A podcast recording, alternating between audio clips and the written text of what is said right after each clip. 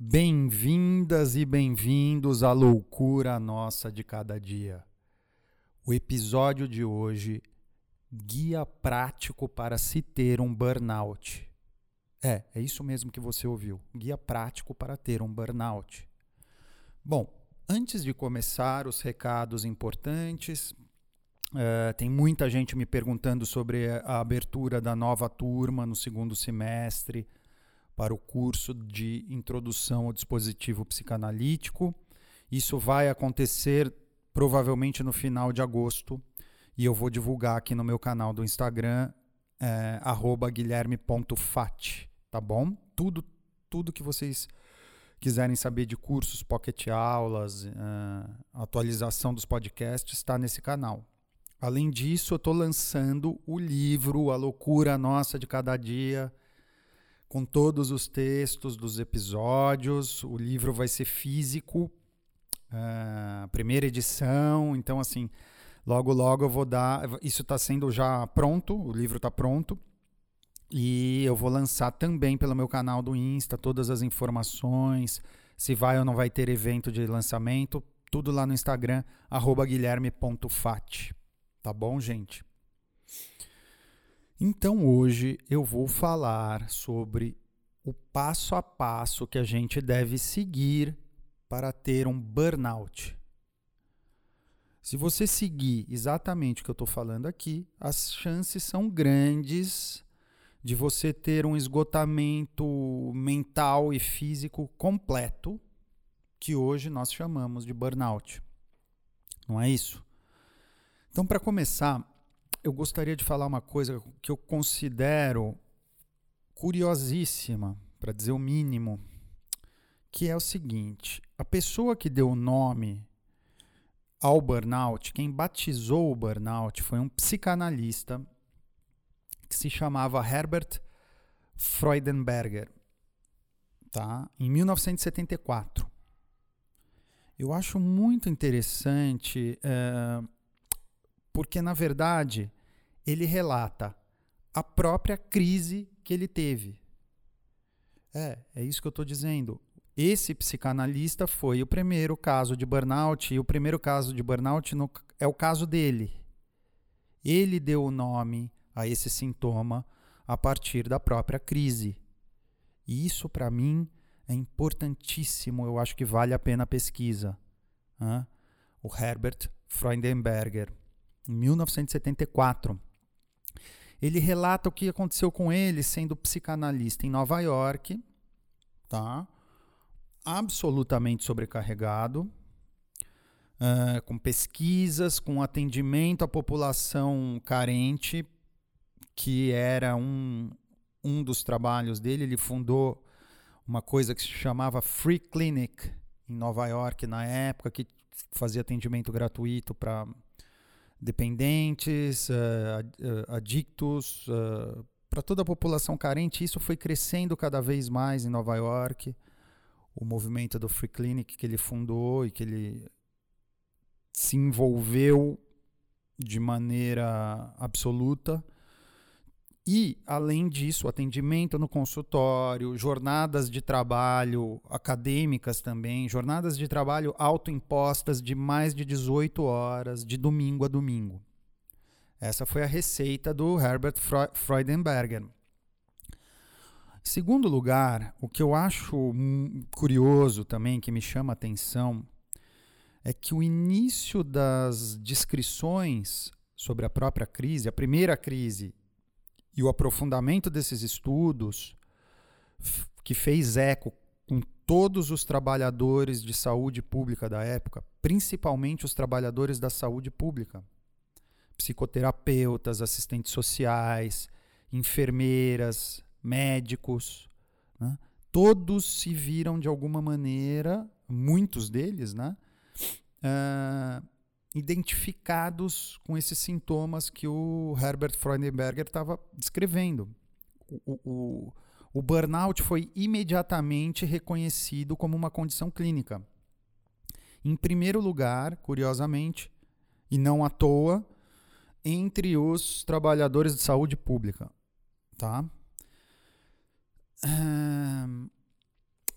aí, outra coisa que eu acho que é interessante. Então, e a partir de então, as pesquisas clínicas, claro, foram se, foram se aprofundando entre 1974 e 1984. Por que, que eu estou insistindo tanto nessas datas, gente?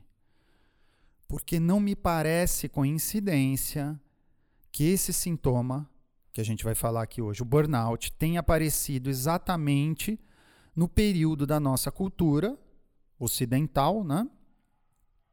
Que muitos consideram o início do neoliberalismo, né? como o neoliberalismo que a gente conhece hoje. Né?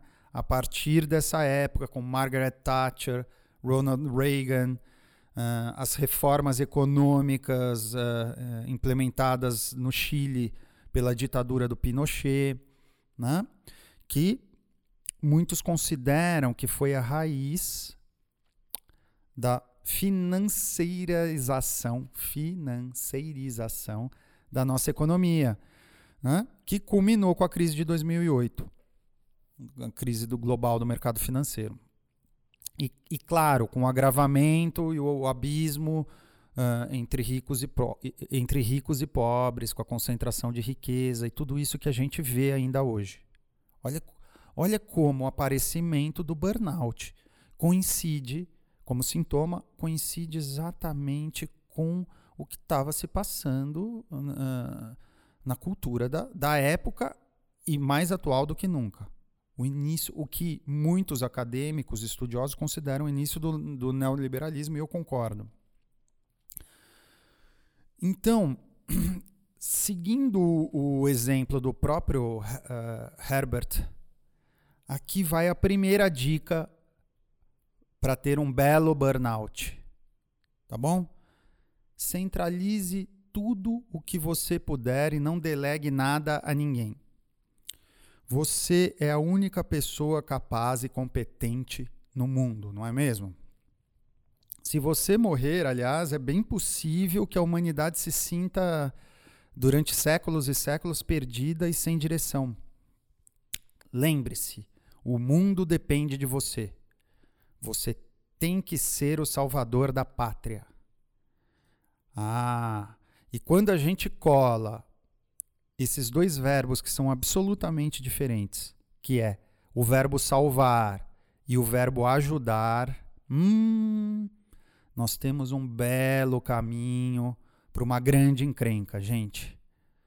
Toda vez que colar o verbo salvar e o verbo ajudar, o verbo ajudar como aquilo que é possível, partindo do, de limites, e o verbo salvar como uma impossibilidade, claro, né? Toda vez que esses dois verbos estiverem no lugar de referente discursivo em qualquer, em qualquer discurso, teremos uma bela entrada para um burnout. Vamos escutar. Eu quero trazer aqui um trecho para a gente escutar. Eu vou ler do próprio uh, Freudenberger falando sobre a primeira a crise dele. Ele, eu, eu traduzi um trecho do livro dele uh, de 1977 que se chama. Uh, o nome está em inglês aqui. Occupational Hazard of the Child Care Worker. Pesquisem. Eu traduzi um, um, um, um pedaço desse livro quando ele relata o seguinte, ó, olha o que, que ele dizia. Vê se faz eco, e se fizer eco com algum de vocês aí que estão me escutando, saiba que tem um problemaço pela frente. Vamos lá? Abre aspas. A tradução é minha, não está muito boa, mas vamos lá. A maior parte, ele fala na terceira pessoa, Uh, o que também me chama atenção, mas depois a gente vai conversar sobre isso. A maior parte uh, do que você faz lá, ele estava se referindo a Free Clinic, entre outras coisas, você faz depois do seu horário normal de trabalho. Você começa seu segundo emprego quando a maioria das pessoas vai para casa. E você se dedica muito ao trabalho. Você exige isso de si mesmo o pessoal exige isso de você. A população que você está servindo exige isso de você.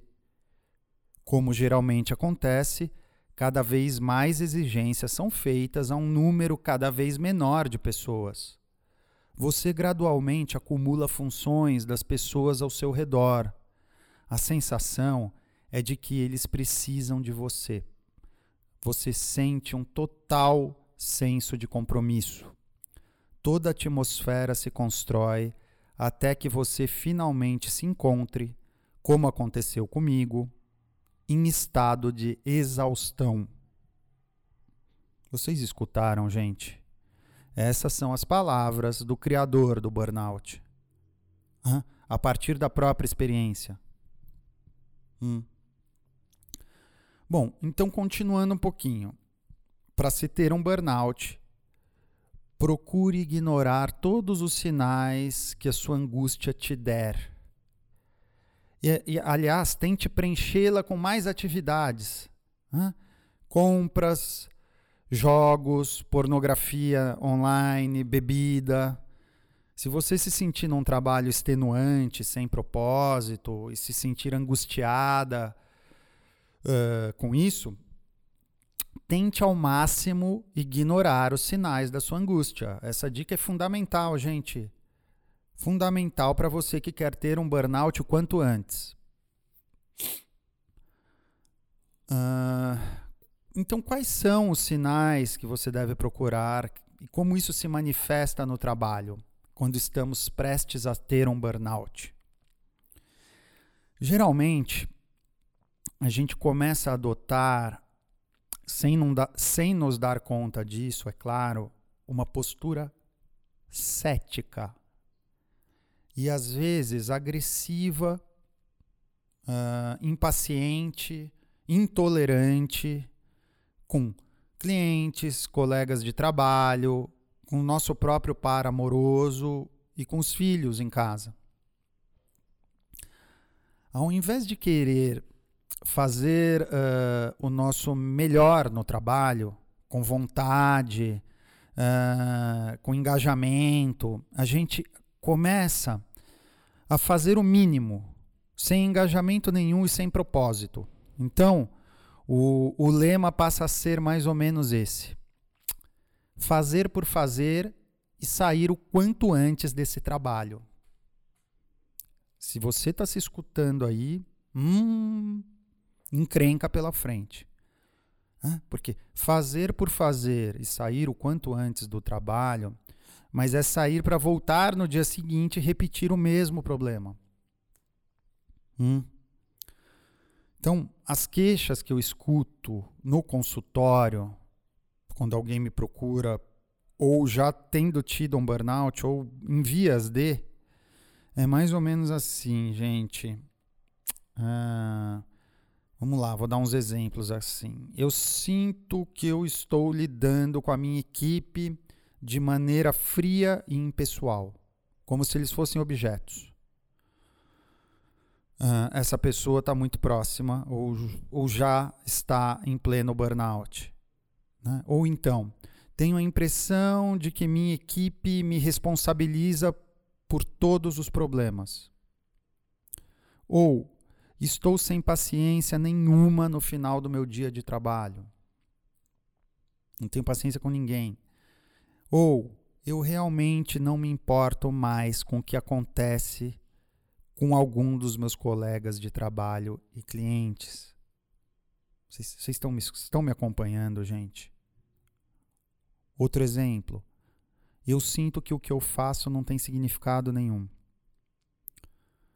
Essas são as queixas. Né?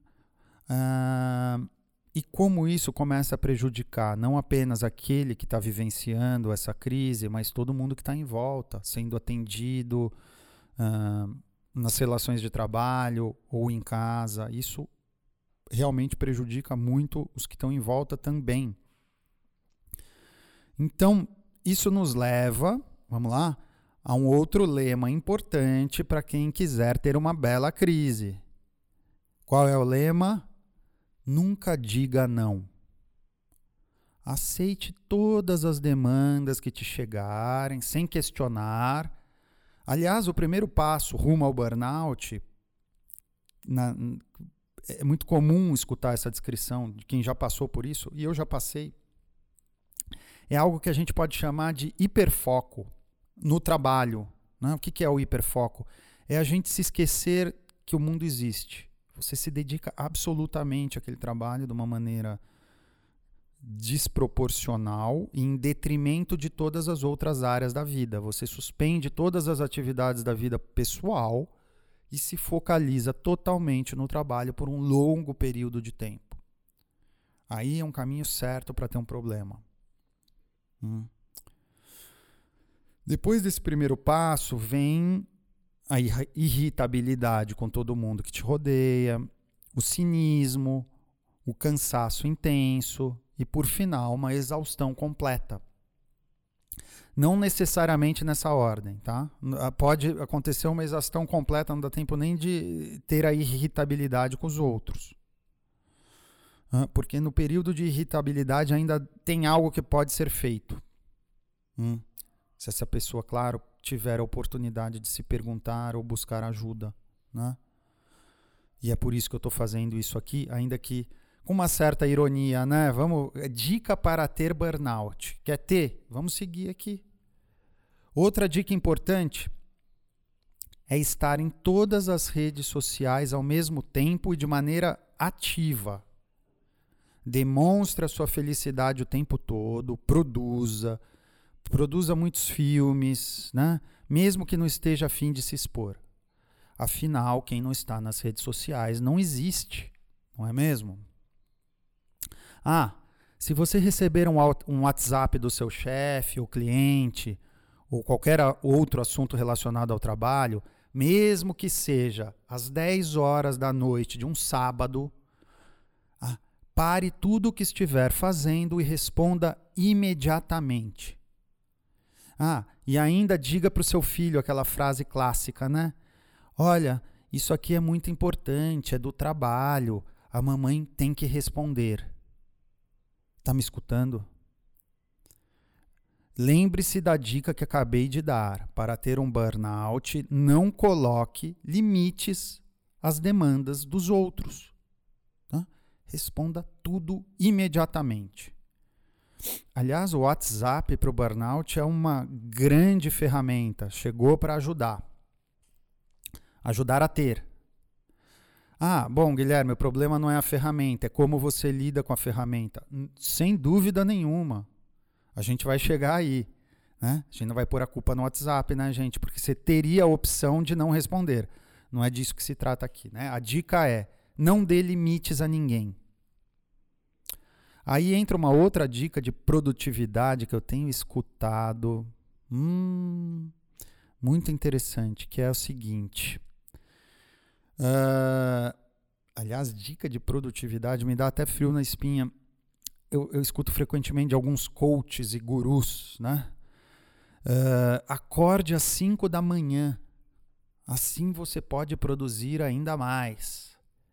Né? E se não estiver produzindo e não estiver dando conta, acorde às quatro da manhã, gente.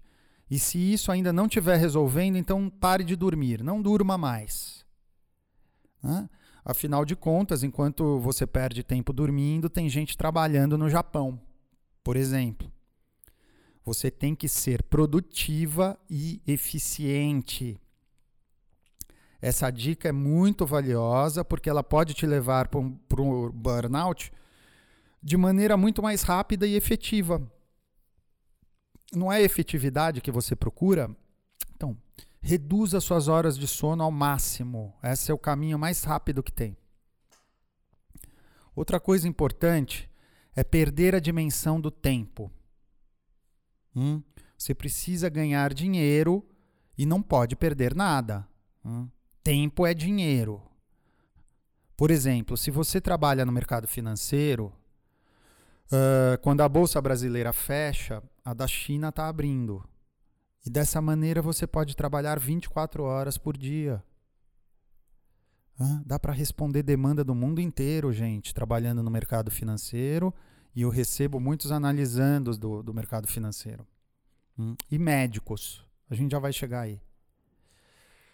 Se você se sente culpada até quando tem um tempinho para descansar, sabe como é que é? E anda pela casa como se estivesse fora do corpo. Sabe o que é estar tá fora do corpo? Vou dar um exemplo aqui. Eu escutei de uma analisando outro dia que ela tinha guardado o celular na geladeira, dentro da geladeira, tá? E depois ficou procurando pela casa. Uh, isso é um sinal, quando isso acontece, que você está totalmente no automático, pensando sempre no próximo compromisso, na próxima ação, na próxima reunião, sempre em outro lugar. Vocês escutam como esse pode ser um sinal que a gente não está mais presente naquilo que estamos fazendo? E isso é muito comum em quem está no caminho para um burnout. É, é um sinal de alerta. Essa seria uma hora de parar. Mas parar hoje, em dia, virou palavrão. Então nós continuamos produzindo. Toda vez que nos colocarmos na posição de ter que produzir mais e mais, ou nos, ou, né, nos pegarmos pensando que temos que produzir ao máximo para chegar lá. Já ouviu?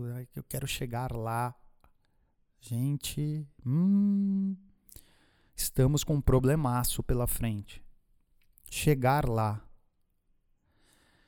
Acho que vale colocarmos a pergunta: o que é lá? Onde é lá? O que, que é lá para você? Será que existe o lá? Bom, é claro, se você quiser ter um burnout, jamais faça essa pergunta, porque ela é perigosa. Ela pode te defrontar com seu próprio desejo. E não é isso que a gente está querendo aqui. Você está querendo ter um burnout. Né? Então, jamais pergunte o que é chegar lá, o que é lá. Hum? Bom, estamos mais próximos de um burnout quando procuramos um trabalho onde o reconhecimento existe apenas apenas por questões políticas, de trocas de favores, eh, de favores entre grupos internos privilegiados, e não por nossa competência e engajamento no trabalho. Hum? Estão me acompanhando, gente? Estamos mais próximos de um burnout num ambiente de trabalho onde nós não sabemos como e por quem estamos sendo reconhecidos e como estamos sendo reconhecidos, e onde a dúvida e a incerteza reinam. É aquele tipo de trabalho onde nós nos sentimos sempre como se fôssemos os próximos a ser demitidos. E isso é adiado ao infinito. Porque esse clima de medo pode interessar a empresa, justamente. Como eu escuto essas histórias, gente. É muito comum. Muitas empresas têm essa filosofia. O medo, a ameaça e a incerteza. Tá? E muito se mantém aí. Tentando responder a uma demanda que é a própria base da angústia, gente. É, essa indeterminação diante do outro. O que, que eu sou para o outro? Como eu estou sendo avaliado, reconhecido? Hum, a ausência dessas, disso é a própria angústia. Hum? E o mais interessante é que, na totalidade dos casos de alguém que realmente fosse demitido de um tipo de empresa dessa, seria a melhor coisa que pode nos acontecer. Melhor coisa. Mas insistimos agarrados ao nosso próprio sintoma. Porque não vamos ser ingênuos, gente, de colocar toda a culpa na empresa, no sistema, no neoliberalismo, né? Temos que nos perguntar para poder sair dessa posição o que é nosso aí. Por que sustentamos? Hã? Porque em algum momento vamos ter que nos perguntar por que insistimos tanto e até repetimos essas relações de trabalho dessa maneira. Sai de uma empresa, entra em outra, e, e, a e a nossa posição em relação a essa demanda é a mesma. Deve ter algo do nosso sintoma aí. Uh, o ideal seria fazer essa pergunta antes de ter um burnout, mas não é isso que acontece na maioria dos casos. O limite se perde sem que a gente perceba. Uh, então vamos lá. Se você seguir esse passo a passo que eu disse até agora, saiba que estará no caminho para um burnout.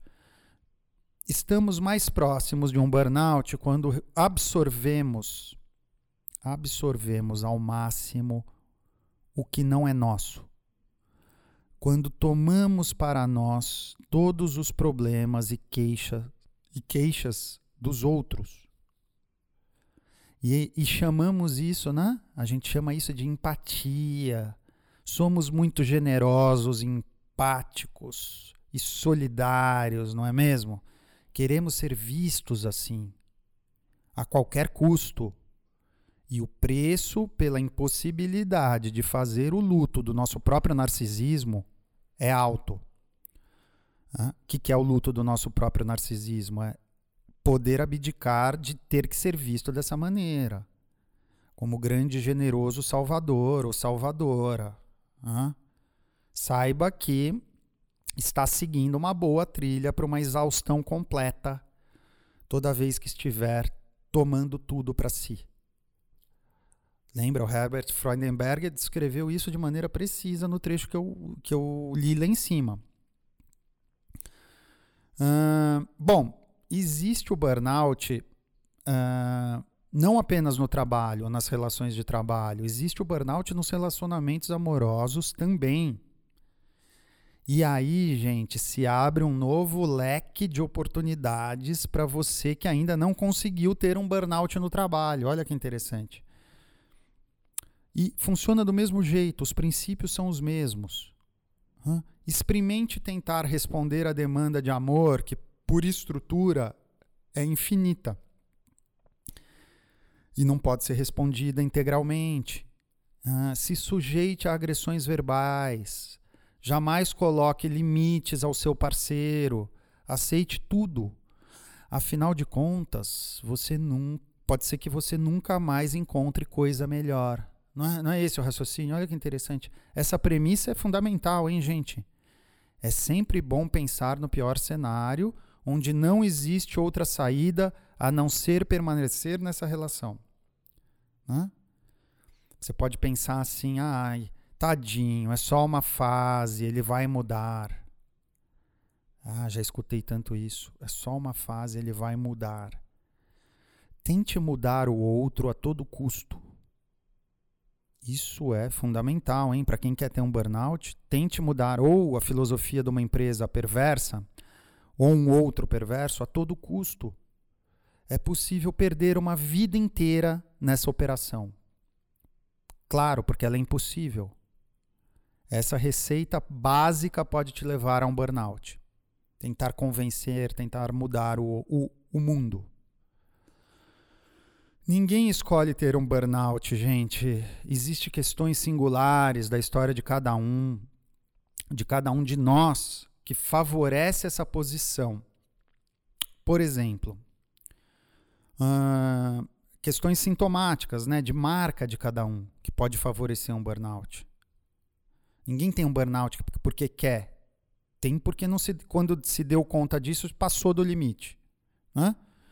Então, uh, quando nos, nos uh, sentimos na obrigação de agradar a todos, sempre, né? de responder todas as demandas, de ser a melhor no trabalho, de ser a mãe que trabalha quatro jornadas. Quatro, gente, não é três jornadas mais. Eu estou colocando uma quarta jornada aqui, que é mãe dos filhos, mulher, profissional e agora a nova quarta, a quarta dimensão, a quarta jornada, a mãe do marido. Mãe do marido é a mais nova encrenca do momento. Hum? Para se tornar a super mulher. Hum, isso é uma maravilha para um burnout. Uh, vamos lá. Ou então, por exemplo, Estou uh, falando de situações de profissões e posições subjetivas que favorecem uma crise. Um médico que não, que não recusa nenhum paciente porque precisa salvar todos. Escutam o verbo salvar? Colado no verbo ajudar, muito colado, saber e verdade muito colados. Ou então o psicanalista que, por não ter se curado da psicanálise, deseja e acredita piamente que todos possam ser curados por ela. P podem e devem ser curados pela psicanálise.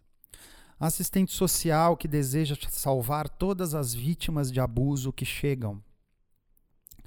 Esses são, por motivos mais óbvios, os que estão mais expostos, né? O médico, o plantonista, aquele médico que se submete a plantões absolutamente desumanos, né? que foi exatamente onde foram relatados os primeiros casos e ainda é hoje. Saúde pública, saúde mental, quem trabalha com profissionais da saúde, eh, de saúde mental, saúde pública, não apenas pública, privada também, tá bom?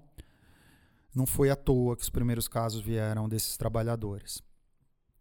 Uh, mas, como eu disse, hoje a gente vê essa exaustão, esse apagão que a gente pode chamar, que em último caso é um burnout, em uh, estudantes de universidades de ponta, ditas de ponta, né? A gente viu uma epidemia de burnout em Harvard recentemente, é, uma competição absolutamente perversa, uh, horas de estudo, uma métrica de reconhecimento equivocada, né? E nas relações amorosas também. Né? Uh, bom, para além das questões externas de sistemas de trabalho, como isso funciona nas, nas universidades, como isso acontece dentro das relações amorosas, é claro que sempre a pergunta tem que recair sobre as escolhas singulares de cada um de nós. Em que ponto o nosso sintoma sustenta essa posição? Essa é a pergunta. Porque senão não tem mudança possível, gente. Isso tudo passa por uma escolha singular.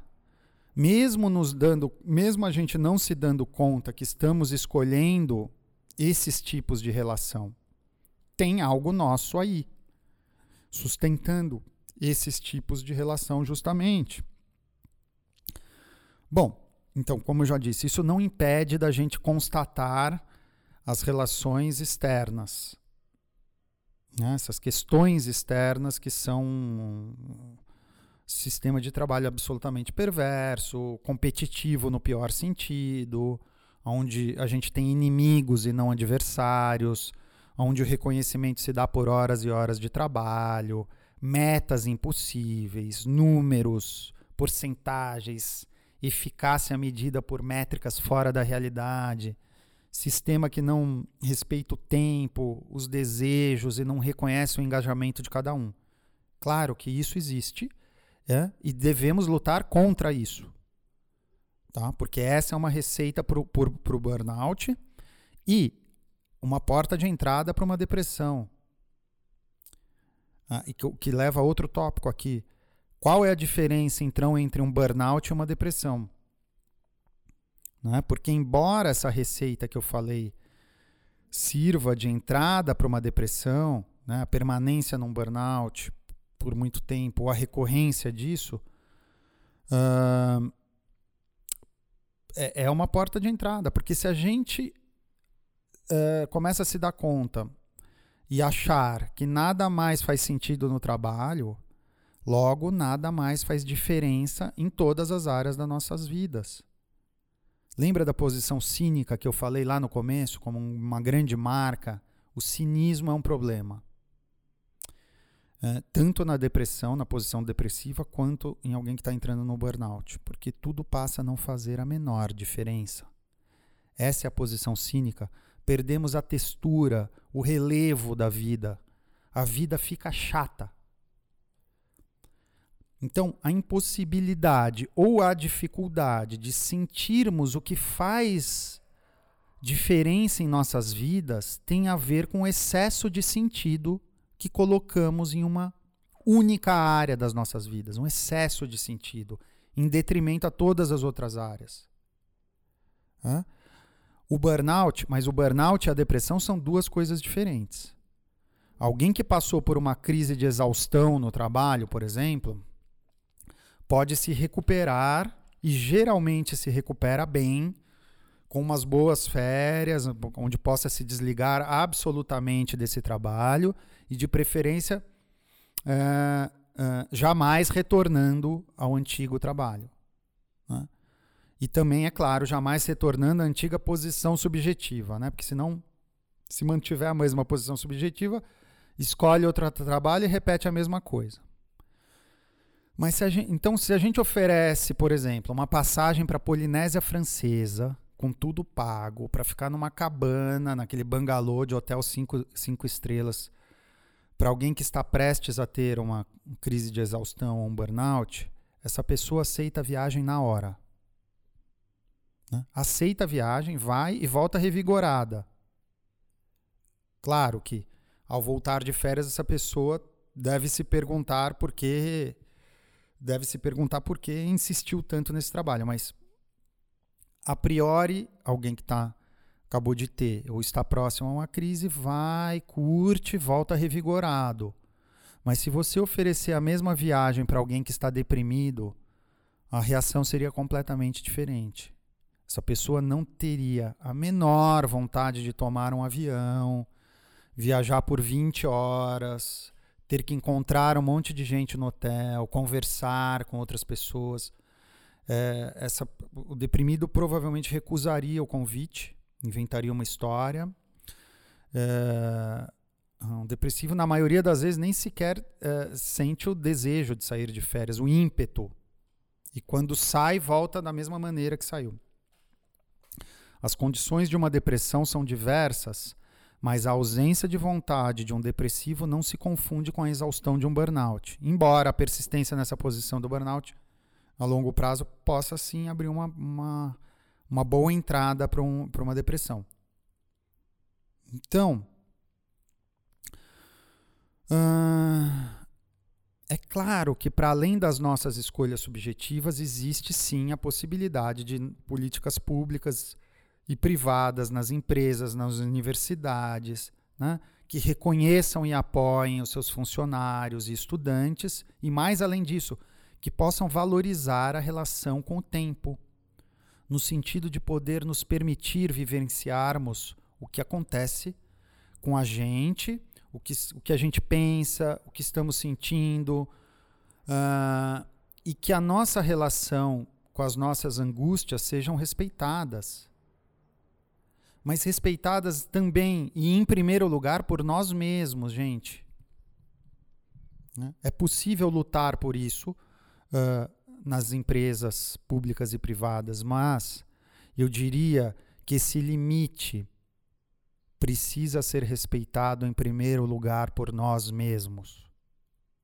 Talvez seja por isso que um psicanalista francês que se chama Jacques Lacan, que morreu em 1981, Uh, ele não viveu o auge do neoliberalismo, né? ele morreu quando a coisa estava explodindo uh, aproximava a posição do depressivo, por exemplo, com uma posição de uma certa covardia moral. Covardia moral no sentido de que estaríamos traindo o nosso próprio desejo ou recuando diante do que seria absolutamente fundamental para nós. Essa seria uma posição, por exemplo, depressiva. E de alguém que está entrando num burnout também. Essa é a parte mais difícil, porque esbarra naquilo que nós neuróticos fugimos como o diabo foge da cruz a própria castração. Vocês estão me escutando, gente? O que não foi entendido ainda, me parece, e nisso o trabalho de, de uma psicanálise talvez possa ajudar, é que a castração é a melhor coisa que existe é a única forma de extrair algum prazer da vida. Porque ela barra justamente o excesso daquilo que nos prejudica e abre espaço para o desejo. A castração deveria ter outro nome, né? porque eu acho um nome pejorativo, né? um virou um adjetivo pejorativo muito ruim, não é isso. A castração seria o nosso limite singular, condição para a emergência do nosso desejo. O limite que a gente tanto evitou é, na verdade, a melhor coisa que pode nos acontecer. É a partir desse limite, justamente, que algo pode ser construído. Diante do nosso desejo, podemos ser céticos, jamais cínicos. Que possamos não recuar. Esse limite pode ser a diferença, gente, entre termos ou não um burnout. Um beijo para todo mundo. Nos vemos em breve e na medida do que for possível, né? Beijo para todo mundo.